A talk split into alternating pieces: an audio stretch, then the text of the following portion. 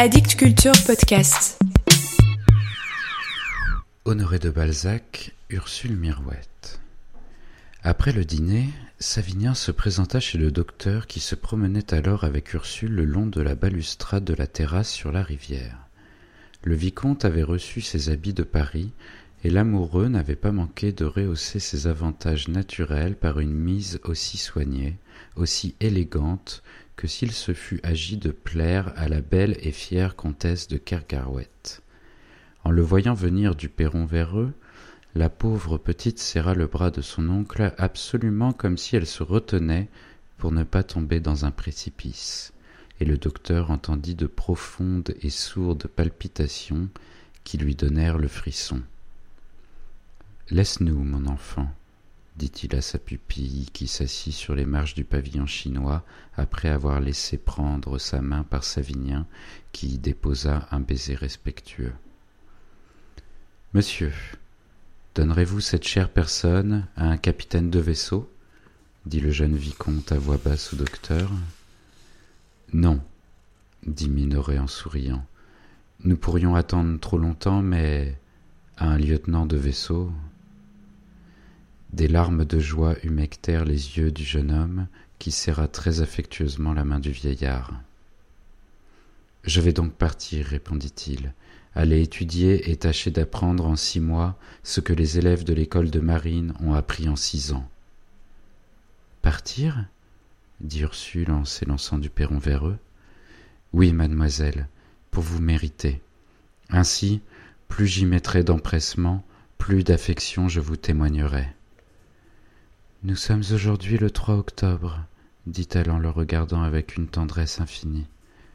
Partez après le 19.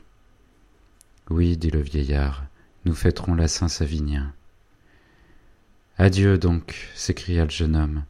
Je dois aller passer cette semaine à Paris, y faire les démarches nécessaires, mes préparatifs et mes acquisitions de livres, d'instruments de mathématiques, me concilier à la faveur du ministre et obtenir les meilleures conditions possibles. Ursule et son parrain reconduisirent Savinien jusqu'à la grille. Après l'avoir vu rentrant chez sa mère, ils le virent sortir accompagné de Tiennette, qui portait une petite malle. Pourquoi, si vous êtes riche, le forcez-vous à servir dans la marine? dit Ursule à son parrain. Je crois que ce sera bientôt moi qui aurai fait ces dettes, dit le docteur en souriant. Je ne le force point, mais l'uniforme, mon cher cœur, et la croix de la Légion d'honneur gagnée dans un combat effaceront bien des tâches. En quatre ans, il peut arriver à commander un bâtiment, et voilà tout ce que je lui demande. Mais il peut périr dit-elle en montrant au docteur un visage pâle. Les amoureux ont, comme les ivrognes, un Dieu pour eux, répondit le docteur en plaisantant. À l'insu de son parrain, la pauvre petite, aidée par la bougival, coupa pendant la nuit une quantité suffisante de ses longs et beaux cheveux blonds pour faire une chaîne. Puis, le surlendemain, elle séduisit son maître de musique, le vieux Schmucke, qui lui promit de veiller à ce que les cheveux ne fussent pas changés et que la chaîne fût achevée pour le dimanche suivant. À son retour, Savinien apprit au docteur et à sa pupille qu'il avait signé son engagement. Il devait être rendu le 25 à Brest. Invité par le docteur à dîner pour le 18, il passa deux journées presque entières chez le docteur, et, malgré les plus sages recommandations, les deux amoureux ne purent s'empêcher de trahir leur bonne intelligence aux yeux du curé, du juge de paix, du médecin de Nemours et de la Bougival. Enfants, dit le vieillard, vous jouez votre bonheur en ne vous gardant pas le secret à vous-même. Enfin, le jour de sa fête, après la messe, pendant laquelle il y eut quelques regards échangés, Savinien, épié par Ursule, traversa la rue et vint dans ce petit jardin où tous deux se trouvèrent presque seuls. Par indulgence, le bonhomme lisait ses journaux dans le pavillon chinois. Chère Ursule, dit Savinien, Voulez-vous me faire une fête plus grande que ne pourrait me la faire ma mère en me donnant une seconde fois la vie? Je sais ce que vous voulez me demander, dit Ursule en l'interrompant. Tenez, Voici ma réponse, ajouta-t-elle en prenant dans la poche de son tablier la chaîne faite de ses cheveux et la lui présentant dans un tremblement nerveux qui accusait une joie illimitée. Portez ceci, dit-elle, pour l'amour de moi. Puisse mon présent écarter de vous tous les périls en vous rappelant que ma vie est attachée à la vôtre. Ah. La petite masque. Elle lui donne une chaîne de ses cheveux, se disait le docteur. Comment s'y est-elle prise, coupée dans ses belles tresses blondes? Mais elle lui donnerait donc mon sang? Ne trouvez-vous pas bien mauvais de vous demander, avant de partir, une promesse formelle de n'avoir jamais d'autre mari que moi? Dit Savinien en baisant cette chaîne et regardant Ursule sans pouvoir retenir une larme. Si je ne vous l'ai pas trop dit déjà, moi qui suis venue contempler les murs de Sainte-Pélagie quand vous y étiez, répondit-elle en rougissant, je vous le répète, Savinien, je n'aimerai jamais que vous, et ne serai jamais qu'à vous. En voyant Ursule à demi cachée dans le massif, le jeune homme ne tint pas contre le plaisir de la serrer sur son cœur et de l'embrasser au front. Mais elle jeta comme un cri faible, se laissa tomber sur le banc, et lorsque Savinien se mit auprès d'elle en lui demandant pardon, elle vit le docteur devant eux. Mon ami, dit-il, Ursule est une véritable sensitive qu'une parole amère tuerait. Pour elle, vous devrez modérer l'éclat de l'amour. Ah, si vous l'eussiez aimée depuis seize ans, vous vous seriez contenté de sa parole, ajouta-t-il pour se venger du mot par lequel Savinien avait terminé sa dernière lettre. Deux jours après, Savinien partit. Malgré les lettres qu'il écrivit régulièrement à Ursule, elle fut en proie à une maladie sans cause sensible. Semblable à ces beaux fruits attaqués par un ver, une pensée lui rongeait le cœur. Elle perdit l'appétit et ses belles couleurs, quand son parrain lui demanda la première fois ce qu'elle éprouvait. Je voudrais voir la mer, dit-elle. Il est difficile de te mener en décembre voir un port de mer, lui répondit le vieillard. Irai-je donc? dit-elle. De grands vents s'élevaient-ils, Ursule éprouvait des commotions en croyant, malgré les savantes distinctions de son parrain, du curé et du juge de paix, entre les vents de mer et ceux de terre, que Savinien se trouvait aux prises avec un ouragan. Le juge de paix la rendit heureuse pour quelques jours avec une gravure qui représentait un aspirant en costume. Elle lisait les journaux, en imaginant qu'il donnerait des nouvelles de la croisière pour laquelle Savinien était parti. Elle dévora les romans maritimes de Cooper et voulut apprendre les termes de marine. Ces preuves de la fixité de la pensée, souvent jouées par les autres femmes, furent si naturelles chez Ursule qu'elle vit en rêve chacune des lettres de Savinien et ne manqua jamais à les annoncer le matin même en racontant le songe avant-coureur. Maintenant, dit-elle au docteur la quatrième fois que ce fait eut lieu sans que le curé et le médecin en fussent surpris. Je suis tranquille. À quelque distance que Savinien soit, s'il est blessé, je le sentirai dans le même instant. Le vieux médecin resta plongé dans une profonde méditation que le juge de paix et le curé jugèrent douloureuse à voir l'expression de son visage. Qu'avez-vous? lui demandèrent-ils quand Ursule les eut laissés seuls. Vivra-t-elle? répondit le vieux médecin. Une si délicate et si tendre fleur résistera-t-elle à des peines de cœur? Néanmoins, la petite rêveuse, comme la surnomma le curé, travaillait avec ardeur. Elle comprenait l'importance d'une grande instruction pour une femme du monde, et tout le temps qu'elle ne donnait pas au chant, à l'étude de l'harmonie et de la composition, elle le passait à lire les livres que lui choisissait l'abbé Chaperon dans la riche bibliothèque de son parrain. Tout en menant cette vie occupée, elle souffrait, mais sans se plaindre. Parfois, elle restait des heures entières à regarder à la fenêtre de Savinien. Le dimanche, à la sortie de la messe, elle suivait madame de Portenduère en la contemplant avec tendresse, car, malgré ses duretés, elle aimait en elle la mère de Savinien, sa piété redoublait, elle allait à la messe tous les matins, car elle crut fermement que ses rêves étaient une faveur de Dieu. Effrayé des ravages produits par cette nostalgie de l'amour, le jour de la naissance d'Ursule, son parrain lui promit de la conduire à Toulon voir le départ de l'expédition d'Alger, sans que Savinien, qui en faisait partie, en fut instruit.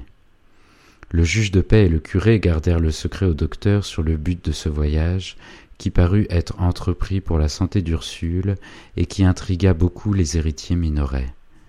Après avoir revu Savinien en uniforme d'aspirant, après avoir monté sur le beau vaisseau de l'amiral à qui le ministre avait recommandé le jeune portenduère, Ursule, à la prière de son ami, alla respirer l'air de Nice et parcourut la côte de la Méditerranée jusqu'à Gênes, où elle apprit l'arrivée de la flotte devant Alger et les heureuses nouvelles du débarquement. Le docteur aurait voulu continuer ce voyage à travers l'Italie, autant pour distraire Ursule que pour achever en quelque sorte son éducation en agrandissant ses idées par la comparaison des mœurs, des pays, et par les enchantements de la terre où vivent les chefs-d'œuvre de l'art, et où tant de civilisations ont laissé leurs traces brillantes. Mais la nouvelle de la résistance opposée par le trône aux électeurs de la fameuse chambre de 1830 rappela le docteur en France, où il ramena sa pupille dans un état de santé florissante et riche d'un charmant petit modèle du vaisseau sur lequel servait Savinien. Les élections de 1830 donnèrent de la consistance aux héritiers, qui, par les soins de Désiré Minoret et de Goupil, formèrent à Nemours un comité dont les efforts firent nommer à Fontainebleau le candidat libéral. Massin exerçait une énorme influence sur les électeurs de la campagne. Cinq des fermiers du maître de poste étaient électeurs. Dionys représentait plus de onze voix. En se réunissant chez le notaire, Crémière, Massin, le maître de poste et leurs adhérents finirent par prendre l'habitude de s'y voir. Au retour du docteur, le salon de Dionys était donc devenu le camp des héritiers. Le juge de paix et le maire, qui se lièrent alors pour résister aux libéraux de Nemours, battus par l'opposition malgré les efforts des châteaux situés aux environs, furent étroitement unis par leur défaite. Lorsque Bongrand et l'abbé Chaperon apprirent au docteur le résultat de cet antagonisme qui dessina pour la première fois deux partis dans Nemours et donna de l'importance aux héritiers Minoret, Charles X partait de Rambouillet pour Cherbourg. Désiré Minoret, qui partageait les opinions du barreau de Paris, avait fait venir de Nemours quinze de ses amis commandés par Goupil, et à qui le maître de poste donna des chevaux pour courir à Paris, où ils arrivèrent chez Désiré dans la nuit du 28. Goupil et Désiré coopérèrent avec cette troupe à la prise de l'hôtel de ville. Désiré Minoret fut décoré de la Légion d'honneur et nommé substitut du procureur du roi à Fontainebleau. Goupil eut la croix de juillet. Dionys fut élu maire de Nemours en remplacement du sieur Levrault, et le conseil municipal se composa de Minoret Levrault, adjoint, de Massin, de Crémière et de tous les adhérents du salon de Dionys. Bongrand ne garda sa place que par l'influence de son fils, fait procureur du roi à Melun, et dont le mariage avec mademoiselle Levrault parut alors probable. En voyant le trois pour cent à quarante-cinq, le docteur partit en poste pour Paris et plaça cinq cent quarante mille francs en inscription au porteur. Le reste de sa fortune, qui allait environ à deux cent soixante et dix mille francs, lui donna, mis à son nom dans le même fonds, ostensiblement quinze mille francs de rente. Il employa de la même manière le capital légué par le vieux professeur à Ursule, ainsi que les huit mille francs produits en neuf ans par les intérêts, ce qui fit à sa pupille quatorze cents francs de rente, au moyen d'une petite somme qu'il ajouta pour arrondir ce léger revenu. D'après les conseils de son maître, la vieille Bougival eut trois cent cinquante francs de rente en plaçant ainsi cinq mille et quelques francs d'économie. Ces sages opérations, médités entre le docteur et le juge de paix, furent accomplies dans le plus profond secret à la faveur des troubles politiques. Quand le calme fut à peu près rétabli, le docteur acheta une petite maison contiguë à la sienne et la bâtit, ainsi que le mur de sa cour, pour faire construire à la place une remise et une écurie. Employer le capital de mille francs de rente à se donner des communs parut une folie à tous les héritiers de Minoret. Cette prétendue folie fut le commencement d'une ère nouvelle dans la vie du docteur qui, par un moment où les chevaux et les voitures se donnaient presque, ramena de Paris trois superbes chevaux et une calèche. Quand, au commencement de novembre 1830, le vieillard vint pour la première fois, par un temps pluvieux, en calèche à la messe et descendit pour donner la main à Ursule, tous les habitants accoururent sur la place, autant pour voir la voiture du docteur et questionner son cocher, que pour gloser sur la pupille à l'excessive ambition de laquelle Massin, Crémière, le maître de poste et leur femme attribuaient les folies de leur oncle. La calèche Hé, Massin cria Goupil. Votre succession va bon train, hein tu dois avoir demandé de bons gages, Cabirol, dit le maître de poste au fils d'un de ses conducteurs qui restait auprès des chevaux, car il faut espérer que tu n'useras pas beaucoup de fer chez un homme de quatre-vingt-quatre ans. Combien les chevaux ont-ils coûté? Quatre mille francs. La calèche, quoique de hasard, a été payée deux mille francs, mais elle est belle. Les roues sont à patente. Comment dites-vous, Cabirol demanda madame Crémière. Il dit à ma tante, répondit Goupil, c'est une idée des Anglais qui ont inventé ces roues-là. Tenez, voyez-vous, on ne voit rien du tout, c'est emboîté, c'est joli, on n'accroche pas. Il n'y a plus ce vilain bout de fer carré qui dépassait les cieux. À quoi rime ma tante dit alors innocemment madame Crémière. Comment dit Goupil, ça ne vous tente donc pas? Ah, je comprends, dit-elle. Eh bien non, vous êtes une honnête femme, dit Goupil. Il ne faut pas vous tromper. Le vrai mot, c'est à patte entre, parce que l'affiche est cachée. Oui, madame, dit Cabirol, qui fut la dupe de l'explication de Goupil, tant le clerc la donna sérieusement. C'est une belle voiture, tout de même, s'écria Crémière, et il faut être riche pour prendre un pareil genre. Elle va bien, la petite, dit Goupil, mais elle a raison, elle vous apprend à jouir de la vie. Pourquoi n'avez-vous pas de beaux chevaux et des calèches, vous, papa Minoret? Vous laisserez-vous humilier? À votre place, moi, j'aurai une voiture de prince. Voyons, Cabirol, dit Massin, est-ce la petite qui lance notre oncle dans ces luxes-là? Je ne sais pas, répondit Cabirol, mais elle est quasiment la maîtresse au logis. Il vient maintenant maître sur maître de Paris. Elle va, dit-on, étudier la peinture. Je saisirai cette occasion pour faire tirer mon portrait, dit madame Crémière. En province, on dit encore tirer au lieu de faire un portrait. Le vieil Allemand n'est cependant pas renvoyé, dit madame Massin. Il y est encore aujourd'hui, répondit Cabirol. Abondance de chiens ne nuit pas, dit madame Crémière, qui fit rire tout le monde. Maintenant, s'écria Goupil, vous ne devez plus compter sur la succession. Ursule a bientôt dix-sept ans, elle est plus jolie que jamais. Les voyages forment la jeunesse et la petite farceuse tient votre oncle par le bon bout. Il y a cinq ou six paquets pour elle aux voitures par semaine, et les couturières, les modistes viennent lui essayer ici ses robes et ses affaires. Aussi ma patronne est-elle furieuse. Attendez Ursule à la sortie, regardez son petit châle au cou, un vrai cachemire de six cents francs. La foudre serait tombée au milieu du groupe des héritiers, elle n'aurait pas produit plus d'effet que les derniers mots de Goupil qui se frottait les mains.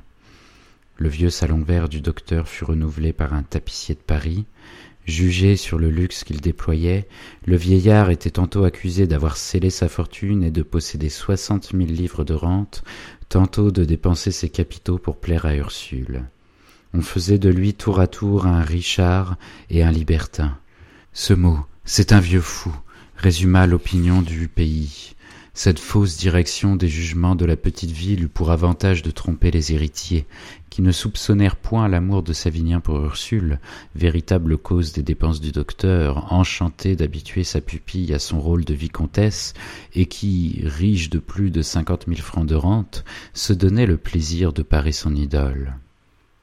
Au mois de février 1832, le jour où Ursule avait dix-sept ans, le matin même en se levant, elle vit Savinien, en costume d'enseigne, à sa fenêtre.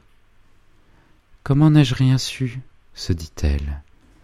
Depuis la prise d'Alger, où Savinien se distingua par un trait de courage qui lui valut la croix, la corvette sur laquelle il servait étant restée pendant plusieurs mois à la mer, il lui avait été tout à fait impossible d'écrire au docteur, et il ne voulait pas quitter le service sans l'avoir consulté. Jaloux de conserver à la marine un nom illustre, le nouveau gouvernement avait profité du remue-ménage de juillet pour donner le grade d'enseigne à Savinien. Après avoir obtenu un congé de quinze jours, le nouvel enseigne arrivait de Toulon par la malle-poste pour la fête d'Ursule et pour prendre en même temps l'avis du docteur. Il est arrivé cria la filleule en se précipitant dans la chambre de son parrain. Très bien, répondit-il. Je devine le motif qui lui fait quitter le service, et il peut maintenant rester à Nemours. Ah. Voilà ma fête. Elle est toute dans ce mot, dit-elle en embrassant le docteur. Sur un signe qu'elle alla faire au gentilhomme, Savinien vint aussitôt. Elle voulait l'admirer car il lui semblait changer en mieux. En effet, le service militaire imprime au geste, à la démarche, à l'air des hommes, une décision mêlée de gravité, je ne sais quelle rectitude qui permet au plus superficiel observateur de reconnaître un militaire sous l'habit bourgeois. Rien ne démontre mieux que l'homme est fait pour commander. Ursule en aima davantage encore Savinien, et ressentit une joie d'enfant à se promener dans le petit jardin en lui donnant le bras et lui faisant raconter la part qu'il avait eue, en sa qualité d'aspirant, à la prise d'Alger. Évidemment, Savinien avait pris Alger. Elle voyait, disait-elle, tout en rouge, quand elle regardait la décoration de Savinien. Le docteur, qui, de sa chambre, les surveillait en s'habillant, vint les retrouver. Sans s'ouvrir entièrement au vicomte, il lui dit alors qu'au cas où madame de Portenduère consentirait à son mariage avec Ursule, la fortune de sa filleule rendait superflu le traitement des grades qu'il pouvait acquérir. Hélas, dit Savinien, il faudra bien du temps pour vaincre l'opposition de ma mère. Avant mon départ, placé entre l'alternative de me voir rester près d'elle si elle consentait à mon mariage avec Ursule, ou de ne plus me revoir que de loin en loin et de me savoir exposé au danger de ma carrière, elle m'a laissé partir. Mais, Savinien, nous serons ensemble, dit Ursule en lui prenant la main et en la lui secouant avec une espèce d'impatience. Se voir et ne plus se quitter, c'était pour elle tout l'amour, elle ne voyait rien au-delà et son joli geste, la mutinerie de son accent exprimèrent tant d'innocence que Savinien et le docteur en furent attendris. La démission fut envoyée, et la fête d'Ursule reçut de la présence de son fiancé le plus bel éclat. Quelques mois après, vers le mois de mai, la vie intérieure reprit chez le docteur Minoret le calme d'autrefois, mais avec un habitué de plus. Les assiduités du jeune vicomte furent d'autant plus promptement interprétées comme celles d'un futur que, soit à la messe, soit à la promenade, ses manières et celles d'Ursule, quoique réservées, trahissaient l'entente de leur cœur. Dionys fit observer aux héritiers que le bonhomme ne demandait point ses intérêts à madame de Portenduère et que la vieille dame lui devait déjà trois années. Elle sera forcée de céder, de consentir à la mésalliance de son fils, dit le notaire. Si ce malheur arrive, il est probable qu'une grande partie de la fortune de votre oncle servira, selon Basile, d'argument irrésistible. L'irritation des héritiers, en devinant que leur oncle leur préférait trop Ursule pour ne pas assurer son bonheur à leurs dépens, devint alors aussi sourde que profonde. Réunis tous les soirs chez Dionys depuis la Révolution de juillet, ils y maudissaient les deux amants, et la soirée ne s'y terminait guère sans qu'ils eussent cherché, mais vainement, les moyens de contrecarrer le vieillard. Zélie, qui sans doute avait profité, comme le docteur, de la baisse des rentes pour placer avantageusement ses énormes capitaux, était la plus acharnée après l'orpheline et les portenduères. Un soir, Goupil, qui se gardait cependant de s'ennuyer dans ses soirées, était venu pour se tenir au courant des affaires de la ville qui se discutaient là, Zélie eut une recrudescence de haine. Elle avait vu le matin le docteur, Ursule et Savinien revenant en calèche d'une promenade aux environs, dans une intimité qui disait tout. Je donnerais bien trente mille francs pour que Dieu rappelât à lui notre oncle avant que le mariage de ce portenduère et de la mijaurée se fasse, dit-elle. Goupil reconduisit monsieur et madame Minoret jusqu'au milieu de leur grande cour, et leur dit en regardant autour de lui pour savoir s'ils étaient bien seuls.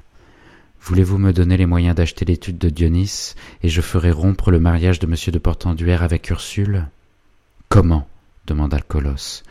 Me croyez-vous assez niais pour vous dire mon projet? répondit le maître clerc. Eh bien, mon garçon, brouille-les, et nous verrons, dit Zélie. Je ne m'embarque point dans de pareils tracas sur un nous verrons. Le jeune homme est un crâne qui pourrait me tuer, et je dois être ferré à la glace, être de sa force à l'épée et au pistolet. Établissez-moi, je vous tiendrai parole. Empêche ce mariage, et je t'établirai, répondit le maître de poste. Voici neuf mois que vous regardez à me prêter quinze mille malheureux francs pour acheter l'étude de le cœur, l'huissier, et vous voulez que je me fie à cette parole? Allez, vous perdrez la succession de votre oncle et ce sera bien fait. S'il ne s'agissait que de quinze mille francs et de l'étude de le cœur, je ne dis pas, répondit Zélie, mais vous cautionnez pour cinquante mille écus. Mais je paierai, dit Goupil, en lançant à Zélie un regard fascinateur qui rencontra le regard impérieux de la maîtresse de poste. Ce fut comme du venin sur de l'acier. Nous attendrons, dit Zélie. Ayez donc le génie du mal, pensa Goupil. Si jamais je les tiens, ceux-là, se dit-il en sortant, je les presserai comme des citrons. En cultivant la société du docteur, le juge de paix et du curé, Savinien leur prouva l'excellence de son caractère. L'amour de ce jeune homme pour Ursule, si dégagé de tout intérêt, si persistant, intéressa si vivement les trois amis qu'ils ne séparaient plus ces deux enfants dans leurs pensées. Bientôt la monotonie de cette vie patriarcale et la certitude que les amants avaient leur avenir finirent par donner à leurs affections une apparence de fraternité. Souvent le docteur laissait Ursule et Savinien seuls. Il avait bien jugé ce charmant jeune homme qui baisait la main d'Ursule en arrivant et ne la lui eût pas demandé seul avec elle, tant il était pénétré de respect pour l'innocence, pour la candeur de cet enfant, dont l'excessive sensibilité, souvent éprouvée, lui avait appris qu'une expression dure, un air froid ou des alternatives de douceur et de brusquerie pouvaient la tuer les grandes hardiesses des deux amants se commettaient en présence des vieillards le soir. Deux années, pleines de joie secrète, se passèrent ainsi, sans autre événement que les tentatives inutiles du jeune homme pour obtenir le consentement de sa mère à son mariage avec Ursule. Il parlait quelquefois des matinées entières, sa mère l'écoutait sans répondre à ses raisons et à ses prières, autrement que par un silence de bretonne ou par des refus. À dix-neuf ans, Ursule, élégante, excellente musicienne et bien élevée, n'avait plus rien à acquérir, elle était parfaite. Aussi obtint-elle une renommée de beauté, de grâce et d'instruction qui s'étendit au loin.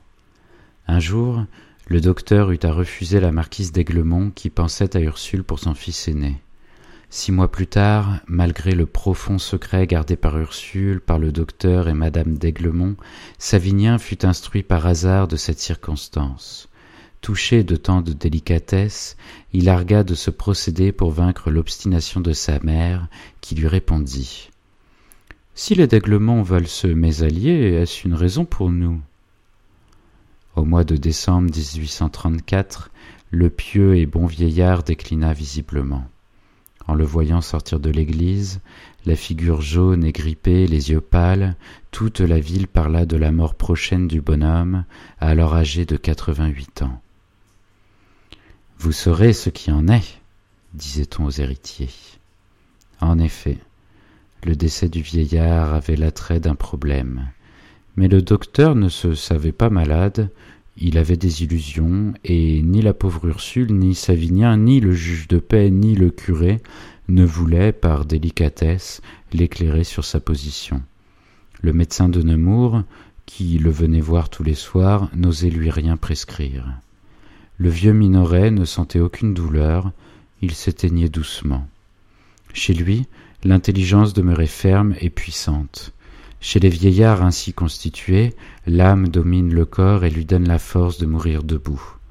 Le curé, pour ne pas avancer le terme fatal, dispensa son paroissien de venir entendre la messe à l'église et lui permit de lire les offices chez lui, car le docteur accomplissait minutieusement ses devoirs de religion, plus il alla vers la tombe, plus il aima Dieu. Les clartés éternelles lui expliquaient de plus en plus les difficultés de tout genre. Au commencement de la nouvelle année, Ursule obtint de lui qu'il vendît ses chevaux, sa voiture, et qu'il congédiât Cabirol.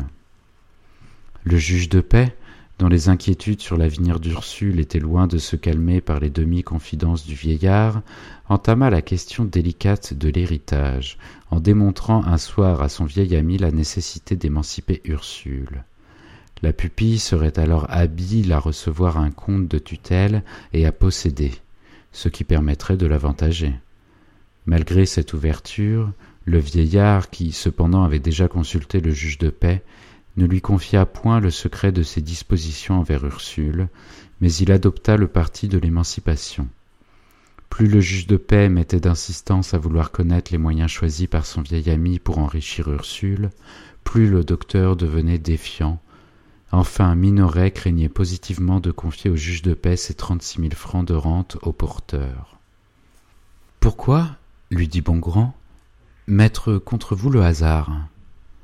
Entre deux hasards, répondit le docteur, on évite le plus chanceux.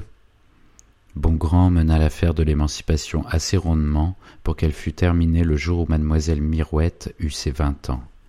Cet anniversaire devait être la dernière fête du vieux docteur, qui, pris sans doute d'un pressentiment de sa fin prochaine, célébra somptueusement cette journée en donnant un petit bal auquel il invita les jeunes personnes et les jeunes gens des quatre familles Dionis, Crémière, Minoret et Massin. Savinien, Bongrand, le curé, ses deux vicaires, le médecin de Nemours et mesdames Zélie Minoret, Massin et Crémière, ainsi que Schmucke, furent les convives du grand dîner qui précéda le bal. Je sens que je m'en vais, dit le vieillard au notaire à la fin de la soirée. Je vous prie donc de venir demain pour rédiger le compte de tutelle que je dois rendre à Ursule, afin de ne pas en compliquer ma succession. Dieu merci. Je n'ai pas fait tort d'une obole à mes héritiers, et n'ai disposé que de mes revenus. Messieurs Crémière, Massin et Minoret, mon neveu, sont membres du conseil de famille institué pour Ursule. Ils assisteront à cette reddition de comptes. Ces paroles, entendues par Massin et colportées dans le bal, y répandirent la joie parmi les trois familles qui, depuis quatre ans, vivait en de continuelles alternatives, se croyant tantôt riches, tantôt déshérités. C'est une langue qui s'éteint, dit madame Crémière. Quand, vers deux heures du matin, il ne resta plus dans le salon que Savinien, Bongrand et le curé Chaperon, le vieux docteur dit en leur montrant Ursule, charmante en habit de bal, qui venait de dire adieu aux jeunes demoiselles Crémière et Massin. C'est à vous, mes amis, que je la confie. Dans quelques jours je ne serai plus là pour la protéger. Mettez-vous tous entre elle et le monde, jusqu'à ce qu'elle soit mariée. J'ai peur pour elle. Ces paroles firent une impression pénible.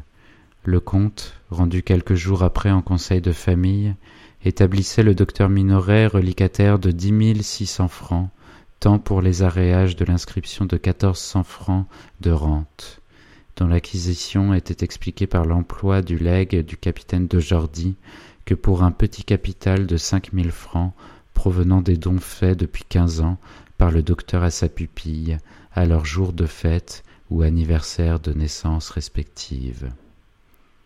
Cette authentique reddition de compte avait été recommandée par le juge de paix, qui redoutait les effets de la mort du docteur Minoret et qui, malheureusement, avait raison.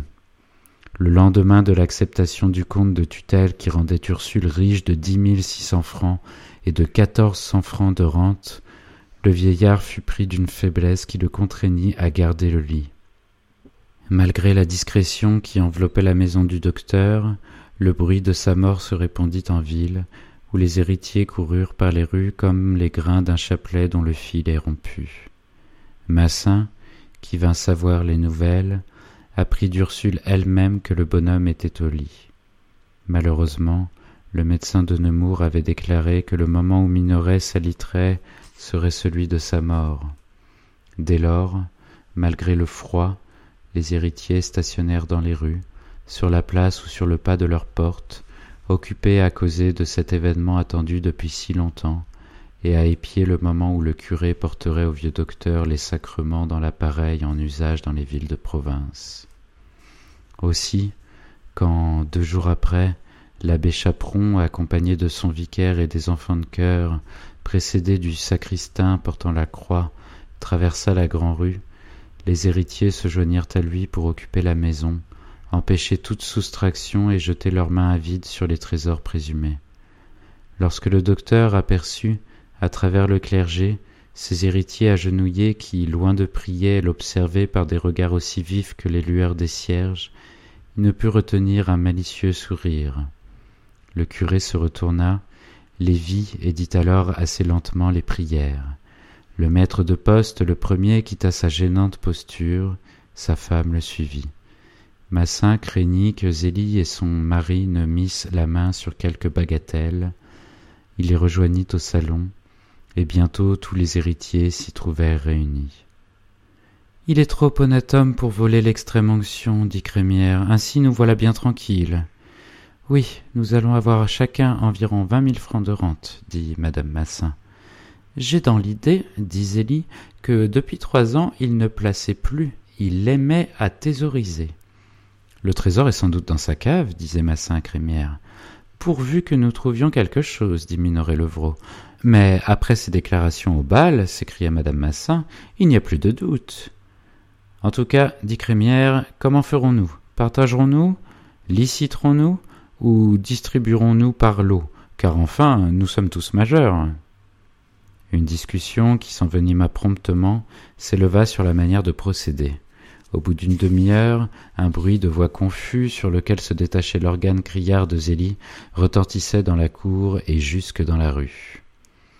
Il doit être mort, dirent alors les curieux attroupés dans la rue. Ce tapage parvint aux oreilles du docteur qui entendit ces mots. Mais la maison, la maison vaut trente mille francs, je la prends, moi, pour trente mille francs, crié ou plutôt beuglé par Crémière. Eh bien, nous la payerons ce qu'elle vaudra, répondit aigrement Zélie. Monsieur le curé, dit le vieillard à l'abbé Chaperon, qui demeura auprès de son ami après l'avoir administré, faites que je demeure en paix. Mes héritiers, comme ceux du cardinal Ximénez, sont capables de piller ma maison avant ma mort, et je n'ai pas de singe pour me rétablir. Allez leur signifier que je ne veux personne chez moi. Le curé, le médecin descendirent, répétèrent l'ordre du moribond et, dans un accès d'indignation, y ajoutèrent de vives paroles pleines de blâme. Madame Bougival, dit le médecin, fermez la grille et ne laissez entrer personne. Il semble qu'on ne puisse pas mourir tranquille. Vous préparerez un cataplasme de farine de moutarde afin d'appliquer des synapismes aux pieds de monsieur. Votre oncle n'est pas mort, et il peut vivre encore longtemps, disait l'abbé Chaperon en congédiant les héritiers, venus avec leurs enfants. Il réclame le plus profond silence et ne veut que sa pupille auprès de lui. Quelle différence entre la conduite de cette jeune fille et la vôtre? Vieux cafard s'écria Crémière, je vais faire sentinelle. Il est bien possible qu'il se machine quelque chose contre nos intérêts. Le maître de poste avait déjà disparu dans le jardin, avec l'intention de veiller son oncle en compagnie d'Ursule et de se faire admettre dans la maison comme un aide. Il revint à pas de loup, sans que ses bottes fissent le moindre bruit, car il y avait des tapis dans le corridor et sur les marches de l'escalier. Il put alors arriver jusqu'à la porte de la chambre de son oncle sans être entendu. Le curé, le médecin, étaient partis. La bougival préparait le synapisme. Sommes-nous bien seuls? dit le vieillard à sa pupille. Ursule se haussa sur la pointe du pied pour voir dans la cour. Oui, dit-elle. Monsieur le curé a tiré la grille lui-même en s'en allant. Mon enfant aimé, dit le mourant, mes heures, mes minutes même sont comptées. Je n'ai pas été médecin pour rien. Le synapisme du docteur ne me fera pas aller jusqu'à ce soir. Ne pleure pas, Ursule, dit-il en se voyant interrompu par les pleurs de sa filleule. Mais écoute-moi bien. Il s'agit d'épouser Savinien. Aussitôt que la bougival sera montée avec le synapisme, descends au pavillon chinois. En voici la clé. Soulève le marbre du buffet de boules et dessous tu trouveras une lettre cachetée à ton adresse. Prends-la reviens me la montrer, car je ne mourrai tranquille qu'en te la voyant entre les mains. Quand je serai mort, tu ne le diras pas sur le champ. Tu feras venir monsieur de Portenduère, vous lirez la lettre ensemble, et tu me jures en son nom et au tien d'exécuter mes dernières volontés. Quand il m'aura obéi, vous annoncerez ma mort, et la comédie des héritiers commencera. Dieu veuille que ces monstres ne te maltraitent pas. Oui, mon parrain,